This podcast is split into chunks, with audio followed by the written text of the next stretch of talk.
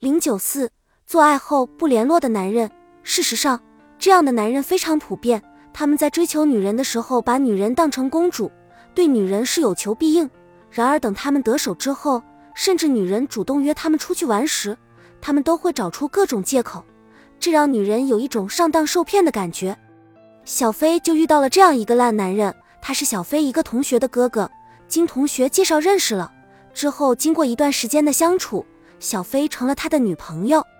小飞觉得他是一个真正的男人，很成熟，谈吐也非常讨女孩喜欢，并且最重要的是，小飞觉得他很在意自己。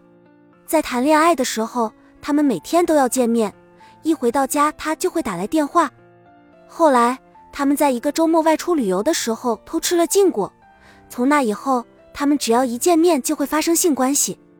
然而，让小飞郁闷的是，他再也不会主动联络他，即使头一天做了爱，第二天也没有一个电话打过去。他总说自己很忙。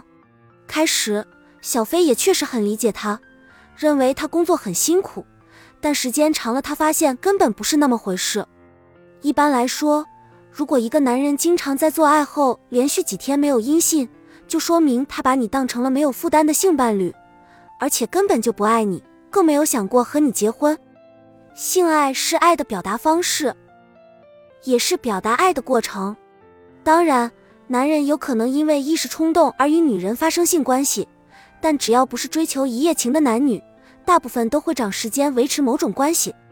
在这种情况下，性爱应该会成为爱情的一部分。只有这样，女人才能获得满足感。如果男人真心喜欢女人，就不会只要求得到性满足。为了听到你的声音，看到你的笑容，闻到你的香味，他不可能连续几天都不跟你联络。换个角度说，你能连续几天不和喜欢的男人联络吗？正是因为那个男人不爱你，所以完全可以不和你联络。聪明的女人，如果你和自己喜欢的男人在一起，得到的只有性爱的回忆，那么你有何感想呢？因此，如果你昨天晚上和他一起过夜，那就把昨晚当成和他共度的最后一晚吧。